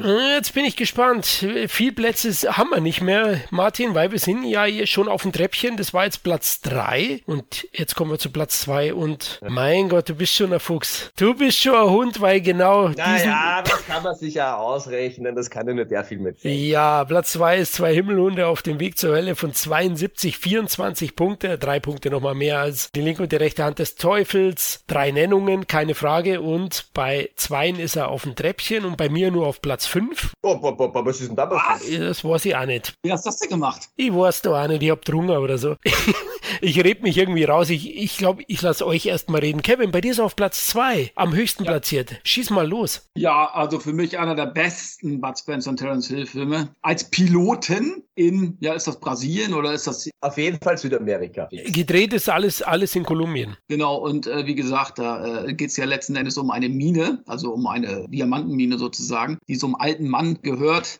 Und da muss ich auch sagen, der hat ja am Ende sogar, um das nochmal vorweg, schon vorwegzunehmen, da musste ich sogar an Träne ver vergießen. Ja, einer der traurigsten Momente und eigentlich ja. der einzige Film, wo wirklich jemand ja. stirbt. Wo jemand stirbt, eine, eine Hauptrolle stirbt und der Hund auch noch, also wenn ihr der Hund auch noch dazu zählt zu dem alten Mann und am Ende dieses Denkmal da steht. Und auch da wieder, da wollen sie das große Geld, wie fast in jedem Film und letzten Endes, eigentlich müssen sie jedes Mal Minus eigentlich davon äh, wieder nach Hause gehen sozusagen. Ne? Aber sind sogar Referenzen, eine Hitchcock-Referenz drin, in dem Terence Hill sozusagen im Tiefflug Bud Spencer verfolgt, sozusagen, der auf dem Boden äh, läuft und sich dann bücken muss und er mit diesem äh, Flugzeug vorbeifliegt. Das hat was von Hitchcock hier, der, der unsichtbare Dritte. Da wette ich drauf, dass es eine Referenz irgendwie drin ist, dass der Regisseur das oder vielleicht sehe ich es nur. Vielleicht irre ich mich auch. Wenn ich jetzt der Regisseur von dem Film würde, würde ich sagen, genau das ist es. Ne?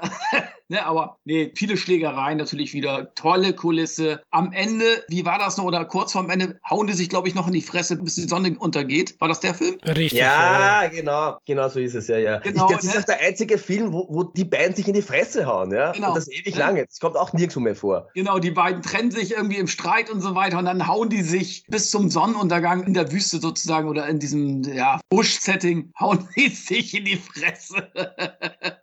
Ne? Also, ah, ich finde den Film einfach großartig. Also muss ich echt sagen, das ist echt schwer. Also der könnte auch Platz 1 sein, ganz ehrlich. Martin, bei dir auf Platz 3, also auch Treppchen. Auch Treppchen, ja. Im Original heißt der Bioforte Ragazzi, der Himmel auf dem Weg zur Hölle. Also ich glaube, jeder kennt den Soundtrack Flying Through the Air. Einer der aller, aller, allergrößten Hits von Oliver Onions wird heute noch rauf und runter im Radio gespielt. Man hört es immer wieder, jeder kennt den Song. Der Film ist eigentlich ein bisschen untypischer Spencer Hill-Film aufgrund mehreren Faktoren. Zum einen, wir haben schon erwähnt, eine Hauptfigur stirbt, ja, sehr dramatisch, eine sehr, sehr traurige Szene. Der Film ist generell recht dreckig, sage ich mal. Das liegt sicherlich am Regisseur Giuseppe Colizzi, der ja eigentlich brutale Italo-Western immer gemacht hat. Geile Sprüche, geile Szenen, geile Locations, geile Mucke. Er hat einfach alles, was den Spencer Hill-Faktoren ausmacht und einfach ein Klassiker. Bis heute funktioniert der Film wunderbar. Ja, also sehe ich eigentlich wie ihr. Es ist natürlich, den Top 5 ist schon ein bisschen schwierig, ja. Das sind dann immer kleine Nuancen. Ja. Bei mir war es so, ich finde so, hin und wieder fehlt ein bisschen im Film das Budget. Also speziell am Anfang, wenn sie mit dem Auto anfahren, siehst du, wie alle, wirklich alle in Richtung Kamera schauen. Da ist das Bild auch nicht so scharf, obwohl ich eine Blu-ray habe. Lag vielleicht aber auch an den Anbieter, der das gemacht hat. Aber sonst stimme ich schon ein. Der hat richtig hohe Gagdichte und Sprüchedichte, ja. Also von dem Film kommt ja auch, ohne Heu kann das beste Pferd nicht furzen, ja. Das ist aus dem Film oder eben auch, hey, hat dir schon mal einer mit dem Vorschlaghammer einen Scheitel gezogen, mein Freund, ha? Also, das macht richtig Spaß. Ich habe den auch kurz vor der Aufnahme heute angeschaut und äh, da war ja auch so ein Stotterheini, ne?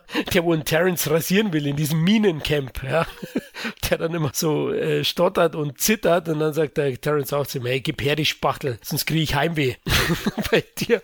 Und äh, da gibt's viele, viele Gags und Pizzutti ist auch dabei, ne? In dem Camp. Auch dabei, genau. Sehr gut, wo er sagt, hey, ihr zwei Buschpiloten, ich habe hier was zum Essen und spielt dann so ein, so ein Flugzeug und stellt dem Terence den Teller hin. Und dann, ja, ärgert es ein bisschen und Terence und Bud lassen ihn ein paar Mal hinfallen und sagen dann, na, hat er Bums gemacht. ja, großartige Szene. Ja, ja, das ist auch super, wo er ihm dann die Hosen auch runterzieht. Da gibt es auch den Biergag, na, wo sie da landen bei den einen Typen und da kommt der eine, ja, hebt mir ein Bier auf, hebt mir ein Bier auf und kommt da runter, ganz nervös und ja, leert da mal den Eiskübel ja, mit dem Wasser, weil so ein Durst hat. Also gibt schon eine Menge und die Schlägereien machen Spaß. Oder ganz legendär ist ja auch die, was hat, was hat er denn da? Eine Ansichtskarte aus Solingen. Ah, ist der auch von dem? Als Kind habe ich nie verstanden, was meint er denn damit, ja? Bis ich dann mal irgendwann draufgekommen, ah, Solingen, okay, das ist eine ganz berühmte Messermanufaktur. Ich glaube in Norddeutschland irgendwo, das wisst ihr besser wahrscheinlich. Aber da hat es für mich Sinn gemacht, was das Solingen bedeutet. Ja, klar, also wusste ich jetzt gar nicht, dass er aus dem Film ist, siehst du. Das habe ich mir auch notiert, dass er wahnsinnig viel coole Sprüche hat und hattest du ja so ein bisschen emanzipiert vom Western, weil das war das erste Setting außerhalb davon, 72. Also davor waren ja die beiden Barboni-Streifen, die linke und die rechte Hand des Teufels und vier Fäuste für ein Halleluja. Genau, und es gab ja auch lange die Überlegung nach dem riesen, riesen Erfolg natürlich, dass man einen dritten Teil, einen Western macht, eine Trilogie sozusagen. Aber irgendwie haben sie sich dann überlegt, na, wir wollen was anderes machen, was Neues machen, nicht schon wieder ein Western und trotzdem was Exotisches zu finden, eine Abenteuergeschichte. Und was mich bei diesem Film auch beeindruckt, dass er eben auch eben ernsthafte Züge hat. Er hat einen Haufen Klamauk, einen Haufen ja. witzige Szenen und Sprüche, aber er hat auch einen ernsten Anspruch. Und das, das fehlt mir eben, wie zum Beispiel bei Zwei Pech und Schwefel. Das ist für mich nur Klamauk. Und das macht für mich auch diesen Unterschied aus, warum er bei mir weiter oben gereiht ist. Okay, da sieht man den unterschiedlichen Ansatz. Ich fand zwar den dreckigen Ansatz gut, aber ich mag dann doch lieber noch den Spaß, wobei der hier auch nicht zu kurz kommt. 6,5 Millionen Zuschauer knapp hat er in Deutschland ins Kino gelockt und war also auch ein Riesenhit. Übrigens gedreht in Kolumbien, ja, der Dschungel hier, und das war noch eine Zeit, da hat man noch keine Aufpasser gebraucht, ne, weil zu dem Zeitpunkt eben weder Gewalt noch Drogenhandel in Kolumbien weit verbreitet waren. Man sieht Ende der 70er, vor allem in den 80ern hat sich das dann mit Pablo Escobar ziemlich geändert, aber zu der Zeit ging ah, das noch. Naja, und auch spannend, das haben wir im ersten Podcast über Bud Spencer sicherlich auch schon erwähnt, nicht, dass hier hat ja Bud Spencer seine Flugleidenschaft entdeckt, weil sie sind ja ständig am Fliegen und dann hat er quasi aus dieser Filmszene sein Hobby, Hobby gemacht und später dann eigentlich auch zum Beruf, wo er dann eine eigene Fluglinie gegründet hat. Richtig, richtig, ja, der Bud hat sich inspirieren lassen, also auch ein wichtiger Film für ihn persönlich. Dann kommen wir zu Platz 1. Zwei Missionare? nein, nein, die, die ja. Miami Cops waren einfach erfolgreicher. Ah. nein, es geht um vier Fäuste für ein Halleluja von 71 und es ist unglaublich, der war bei jedem von uns auf Platz 1. Drei Nennungen, 36 Punkte, also Platz 2, wie erwähnt, hatte gerade mal 24, ja, und der hat halt 36. Also man sieht, da gibt's nichts zu rütteln. Das ist das Meisterwerk von den beiden. Der Film, der ihnen den endgültigen Durchbruch beschert hat, weil er das Konzept nochmal bestätigt hat und sogar gesteigert an den Kinokassen. Kevin, der Klassiker schlechthin, ne? Ja, also allein der Beginn, die ersten 25 oder 30 Minuten, ist eigentlich nicht mehr zu überbieten. Kann man Ja, nicht toppen. äh, ja. Der erst siehst du halt, ich glaube, Bud Spencer, der da durch die Wüste und dann äh, auf diese Banditen da trifft, sozusagen, und denen die Bohnen klaut und letzten Endes die sich gegenseitig in die Fresse hauen müssen. Und dann bekommen die gleichen Gangster den Terence Hill noch zu spüren, der ebenfalls denen die Bohnen klaut. Und der eine hat auch noch einen Sprachfehler. Äh, dann kriegt er wieder einen auf den, auf den Kopf, dann kann er wieder richtig sprechen, aber kriegt er wieder einen auf den Kopf, dann stottert er wieder. Also sowas kannst du heutzutage auch nicht mehr bringen, ja. Dann treffen sie sie beide, da sind sie dann nachher auf der Farm, wenn man es dann so nennen will, da diese, diese Holzhütte, wo die Mutter lebt, ja. Und äh, da auch noch und gleich noch so ein, so ein irgendwas Fliegendes abschießt, ja. Einer geht in die Wanne, dann kommt der, geht der nächste in die dreckige Wanne des anderen rein, ja. Der Terence zieht seine dreckigen Klamotten wieder an, ja. Wo Bud Spencer dann sagt, ey, guck mal, Mami, der hat sich gar nicht richtig gewaschen. Ne? Also alleine die erste halbe Stunde, wo sie sozusagen diese Banditen da verarschen, ja, ist schon Gold wert. Also da hast du eigentlich schon gewonnen. Ne? Und was danach kommt, ist natürlich auch nochmal großartig. Die Fressszene natürlich, wo sie sich nachher fein anziehen, feine Kleidung haben. Und da die alte Schabracke jedes Mal rüber guckt und er sagt, oh mein Gott, ist die hässlich. Ja, bis zum Legendär. Ende hin, wo sie da sozusagen Football, also so eine Art Footballspiel, das haben sie auch geil gemacht. Football als Kampf, also auch aufwendig nachher, wo die ganzen, ja, was sind das, Soldaten kommen und äh, die nachher diese Massenschlägerei da veranstalten. Also dieser Film ist einfach großartig. Ne? Und mit dem fotzenden Baby zum Beispiel, wo er jedes Mal noch Geld gibt, damit sie zum Arzt gehen. ja, also das ist für mich ein Film, den kann ich mir immer wieder angucken. Ja, Martin, Klassiker, ne? Da, was, was, kann man, was kann man zu diesem Film noch? Ja, da, da fehlen fast die Worte. Es wird, es wird gefressen, es wird gesoffen, geschmatzt, gerülpst. Ein Gag nach dem anderen. Ich glaube, es sind doppelt so viele Gags wie im ersten Western. Ja. Du hast es schon erwähnt, sie waren vorher Stars, nach diesem Film waren sie Superstars und haben dann wirklich auch so gagenmäßig verlangen können, was sie wollen. Ja, diese Sprüche sind einfach alle legendär. Also da könnte man jetzt jede Menge zitieren. Ich mache mal nur einen, wo der Kellner sagt, äh, dürfte ich vorschlagen, der Bart sagt, du hörst mit dem Vorschlagen auf und bring was zum Fressen, sonst qualmt. Für den Gentleman und mich. Also, Send to. Herrlich, ja. Er ist für mich auch die Mutter aller Bud Spencer und Terence Hill Filme. Und er hat das Konzept perfektioniert, weil wenn man die hintereinander schaut, er kopiert schon sehr viel von die linke und die rechte Hand des Teufels. Mormonenfamilie, Pionierfamilie, Anfang auf einer Farm, Fressszene, aber alles halt nochmal besser, größer. Mit der Familie ist es auch super, wo sie dann erstmal beten müssen, ne? Ah, die alte Nutte, sagt der Vater zu seiner Frau, die muss jetzt wieder geistlich werden. Mit der hat man sein Kreuz. ja, genau. Und sie säuft nachher am meisten, ne? Einfach ein Traum, ja, ja. Also das ist super, ja. Wie, wie dann auch die Vögel reinkommen, wie du gesagt hast. Die Gang da, die mit der Pfanne, die zuerst den Bud Spencer treffen und dann, der kriegt ja von Bud Spencer eine rein und dann fragt der Terrence, ja, was ist mit dem passiert? Der ist mit einer Wildsau zusammengestoßen. Weil der kann ja gar nicht mehr reden dann, ne? Der, der kann nur noch blöd schauen. Also, ach, traumhaft. Auch hier ist auch der Spruch, ja, mach schon Platz. Hier kommt der Landvogt. Ja, also die deutsche Synchro ist hier auch nochmal perfektioniert und Danneberg ist ja dabei. Ja, also hier ist er ja dabei. so ist es, ja. Und äh, das ist auch nochmal super. Oder wenn Bad beim Bohnenessen ist, mmm, ganz gut. Hoffentlich halten es meine Hosen aus.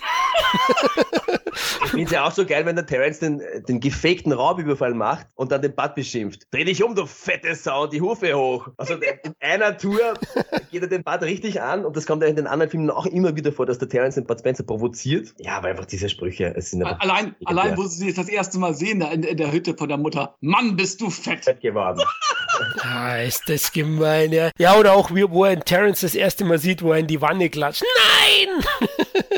Der ist immer euer Liebling. Also man merkt schon auch die Brüder, man kann es nachvollziehen. Also ich habe ja keine Geschwister, aber ich, ich kenne das so aus dem Umfeld. Also ja, da gibt's schon auch immer so ein bisschen Sticheleien, Reibereien und das bringen sie super rüber. Echt ein Meisterwerk, ja. Also kann man einfach nicht anders sagen. Das ist wirklich das Überding, was sie abgeliefert haben und zu Recht. Na, wie viele Zuschauer, Martin? Ich kann sie gar Naja, nicht zählen. das, die Zahlen sind ja beeindruckend, ja. Also ich glaube, das waren ungefähr mehr als 12 Millionen Zuseher. Der Film ist bis heute der fünf erfolgreichste Film aller Zeiten in Deutschland und in Italien. Wow. Also mehr als der Weiße Hai oder Indiana Jones oder Star Wars. Bud Spencer hat sie alle geschlagen und auch Dauerschleife im Fernsehen. Also ich glaube, immer zu Ostern auf Kabel 1 muss der laufen. Das ist ein Pflichttermin. Und der Film ist auch, den, den kannst du dir immer wieder ansehen. Er ist nicht Ich werde ihn mir langweilig. heute angucken wieder, glaube ich. Ich habe jetzt wieder Bock. Hast, hast dich schon wieder geil gemacht, ja? Das machst du immer Wieder wieder. geil gemacht.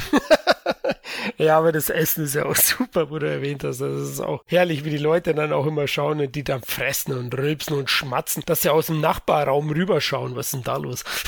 Sind da zwei Wildsäue da? Also herrlich. Oder auch die Szene mit Terence Hill, mit, mit Wildcat Hendrick. Willst du die nochmal noch mal sehen? Die ist beim ersten Mal ziemlich schwer zu begreifen und haut ihm schon wieder einen in die Fresse. Ja, geil, einfach. Also der hat halt Maßstäbe gesetzt. Siehst du ja, Nobody. Ist da so viel kopiert. Und Ja, ja, so ja, sehr. Sergio Leone diese Comedy-Western dafür gehasst hat, dass, dass sie praktisch das Spaghetti-Western-Genre zu Grabe getragen haben, so sehr hat er es ja anscheinend dann auch kopiert später in Nobody zusammen mit Tonino Valeri. Also einfach legendär. Und Tarantino ist ja ein großer Fan. Übrigens hat der auch ein US-Einspiel. Ich habe es gefunden und ich muss mich revidieren. Es ist sogar höher als das von Die linke und die rechte Hand des Teufels, nämlich 5,2 Millionen US-Dollar hat er eingespielt. Ja, immerhin. Ja, also man sieht schon, da wäre was gegangen, aber ich glaube auch, dass man da Angst hatte. Hollywood und Europa waren ja zu dem Zeitpunkt noch ziemlich gleich auf, ja, also in den Weltverkäufen. Aber das hast du ja bis heute auch noch. Also selbst heute erfolgreiche europäische Filme werden immer noch geremaked in Amerika. Also da gibt es ja auch kaum Originale, die in Amerika groß anlaufen. Das stimmt, aber die zwei könntest du nicht remaken, also Ja, das ist unmöglich. das ist schlichtweg unmöglich, ja. Es gibt auch tolle Duos in den USA, in Actionfilmen, so vor allem, also Nick Nolte oder Eddie Murphy möchte ich nicht missen, aber nein, die zwei gehen auf keinen Fall. Ich denke, das ist eine sehr, sehr würdige Platz eins. Wir können uns auf die Schultern klopfen oder auch auf die Ohren. Wir haben es halbwegs, glaube ich, gemeistert, die Aufgabe. Lass uns noch mal kurz über, über die Filme plaudern, die es nicht in die Bestenliste geschafft haben. Genau, tatsächlich handelt es sich eigentlich nur um einen Film, der auch Punkte bekommen hat, aber es nicht gereicht hat. Das ist nämlich Miami Cops. Wer hat, wer hat diesem Film einen Punkt gegeben? Und warum? Das würde mich jetzt interessieren. Nicht nur einen Punkt, sondern dann sogar zwei. Also genauso viel wie zwei Asse trumpfen auf, aber es war eben nur eine, Welcher Idiot war das? Ja, wer war das? es war eine Nennung und der Junge muss ja jetzt eigentlich gleich wieder gehen, weil die Pflegerin wartet schon. Aber Kevin, bevor die Pflegerin kommt, warum hattest du da eine geistige Umnachtung? Platz neun bei dir. Ja, es ist natürlich einer der schwächeren Spencer Hill-Filme, aber auch da Cops, einige Gags, die gut funktionieren, einige Schlägereien, die auch äh, gut sind. Ich weiß nicht, ich mag den einfach, diesen amerikanischen Stil, der, der hat es mir irgendwie angetan. Der ist ja auch recht amerikanisch eigentlich, der Film. Das ist ja mehr ein Actionfilm. Es gibt mehr Schießereien als Schlägereien. Ja, richtig. Ne? Ich glaube, bei einer Szene siehst du sogar Blut irgendwie als das Schießen. Ich weiß nicht, das ist auch so ein Film, der unterhält mich. Also den, den kann man sich, den kann man so weggucken. Was interessant ist, Martin, der hat ja tatsächlich mehr Zuschauer in Deutschland gehabt wie vier Fäuste gegen Rio. Ja, es ist, äh, ich verstehe es nicht. Was ist da passiert? Auch Keine wenn es nur Ahnung. 50.000 sind. Aber er hat mehr, war Platz 41 mit 633.000 Zuschauern 1986. Ja, Kevin, er ist so okay. Es ist auch so ein Film. Ich habe ihn auch in der Sammlung, weil ich sie alle habe. Aber äh, also der Bruno Cobucci-Film gefällt mir jetzt nicht so ganz so gut. Der ist so ein bisschen zu grimmihaft und mehr so in Action. Ich finde, da, da kommt die Comedy, die Sprüche und das kommt alles viel zu kurz. Viel zu kurz, ja, ja, das stimmt. Aber jetzt nur im Vergleich, ich meine, der hat 650.000 Zuseher. Jetzt ratet mal, wie viele Zuseher hatte der letzte Film von den beiden, nämlich die Troublemaker. Was glaubt ihr?